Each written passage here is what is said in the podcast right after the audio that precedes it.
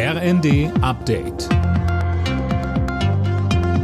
Stündlich neu. Auf den Punkt informiert. Ich bin Anna Löwer.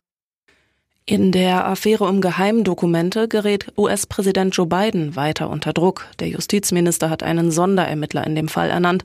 Es wurden weitere vertrauliche Unterlagen aus seiner Zeit als Vizepräsident unter Barack Obama entdeckt, Fabian Hoffmann. Und zwar dieses Mal in Bidens Wohnhaus in Delaware. Erst Anfang der Woche war bekannt geworden, dass in Bidens früheren privaten Büroräumen in Washington Verschlusssachen gefunden wurden. Die oppositionellen Republikaner wittern natürlich Morgenluft und wollen das Ganze untersuchen. Klingt es doch sehr nach dem Fall vom vergangenen Sommer mit US-Präsident Präsident Trump.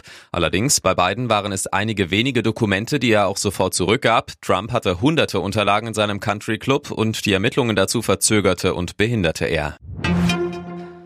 Im Braunkohledorf Lützerath geht die Räumung weiter. Noch immer verschanzen sich Aktivisten in den Häusern und auf Bäumen. Die Polizei holt sie nach und nach raus. Wann die Räumung abgeschlossen ist, ist noch unklar. Bundesbauministerin Geiwitz hat Kritik an ihrer Baupolitik zurückgewiesen. Der Mangel an sozialen Wohnungen sei nicht erst 2022 entstanden. Die Zahlen einer Studie des Bündnisses Soziales Wohnen bezögen sich auf das Jahr 2021 und damit auf die Vorgängerregierung, so Geiwitz im ZDF.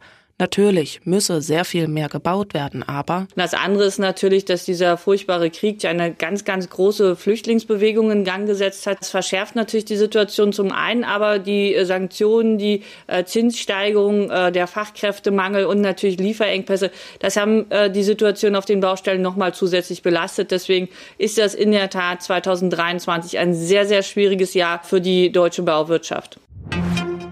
Auch in Niedersachsen und Bremen müssen Corona-Infizierte bald nicht mehr zwingend in Isolation. Beide Länder lassen diese Regelung Ende des Monats auslaufen. In vier Bundesländern ist das bereits so, zum Beispiel Schleswig-Holstein oder auch Bayern. Alle Nachrichten auf rnd.de